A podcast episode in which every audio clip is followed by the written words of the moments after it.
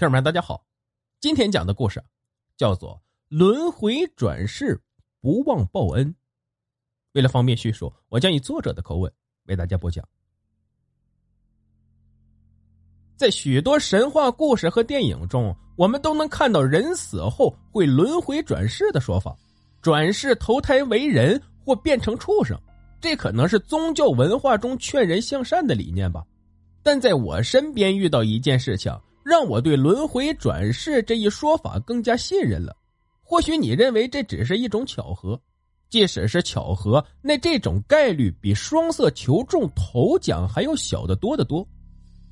许多年前，外婆隔壁有一个邻居王奶奶，她家养了一只猫，通体黑色，只有左前脚上有一个十字形的白毛，看上去就如同一个白色的十字架一样。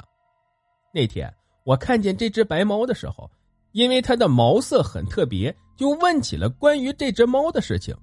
于是王奶奶跟我讲了这样一个故事：王奶奶年轻的时候，有一天在附近的山上砍柴，回家的途中看见田坎上趴着一个男子，上前一看，那人左手的手臂上有一个十字形的纹身，小腿上有血渍，原来啊是被毒蛇咬伤了。看样子，男子已经中毒，奄奄一息。王奶奶放下干柴，扶着那名男子回到家里，并让丈夫拿些草药来解毒，希望能够保住男子的性命，同时让儿子去叫医生来家里救人。原来被蛇咬伤的男子是一名下放知青，住在另外一个村子里。今天他准备在附近到处走一走，采采风，谁知道被毒蛇咬伤。由于男子伤情严重，当时的医疗条件差，交通很不方便，最终那名男子中毒身亡。临终前还向王奶奶表示感谢，如果有来世的话，他一定要报答王奶奶。过了一年多，王奶奶又是在山上砍柴，她看见附近一棵枇杷树上结了许多枇杷，想着摘一些回家给孩子们吃，于是就爬上树了。结果一个不小心从树上摔了下来，那一刻王奶奶脑袋一片空白，但感觉一年前自己救过的那男子的脸浮现在眼前。王奶奶告诉我，她摔倒在地上的那一刻感觉好软，像是摔在厚厚的棉被上一样，但最终自己还是昏过去了。等自己醒来之后，感觉后背有些疼，起身一看，原来自己躺在碎石堆上。石头尖顶着背，仔细查看自己的身体之后，发现居然没有一点伤痕，他觉得很不可思议。回家的路上，他就在回忆，脑海里出现了那个男子的模样，心想：这难道是他把我救了？不可能吧？但是为什么摔下来的时候我会看见他呢？王奶奶把这件奇怪的事情讲给丈夫听，丈夫笑着说：“ 哼。”看来呀，那年轻人可能变鬼了，在保护着你啊！你忘记他临终前说了要报答你啊，做善事肯定会有好报的。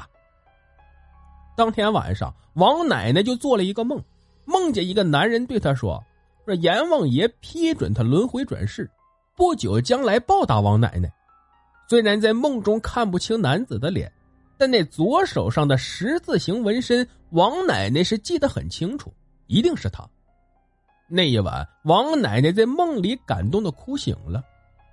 又过了几年，不知怎的，王奶奶家中闹鼠患了。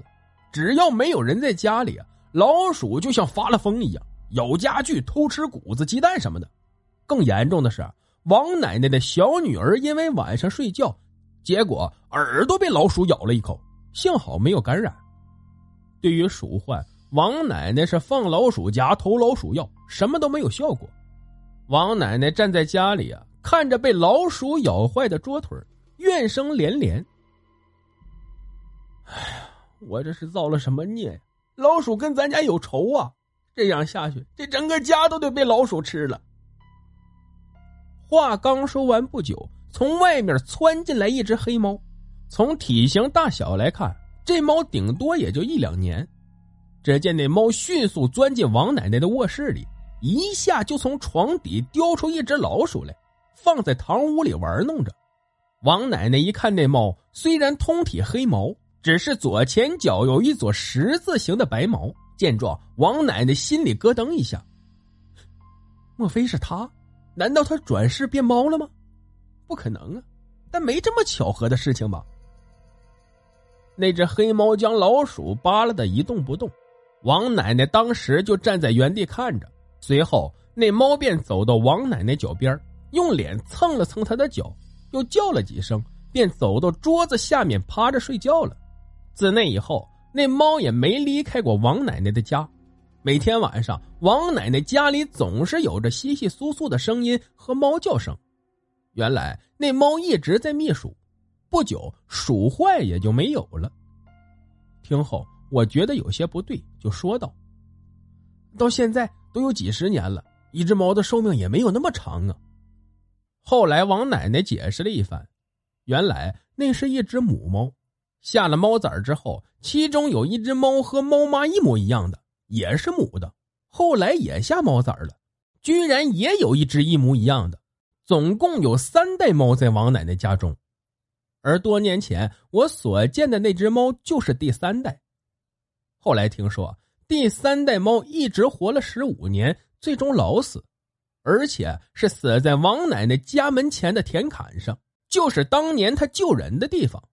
从这个故事来看，人这一辈子一定要多做善事，多行善，始终会有好报，会有贵人相助，甚至会有鬼神相助。好了，故事就讲到这。节目的最后，别忘了点赞、评论、转发，感谢您的收听。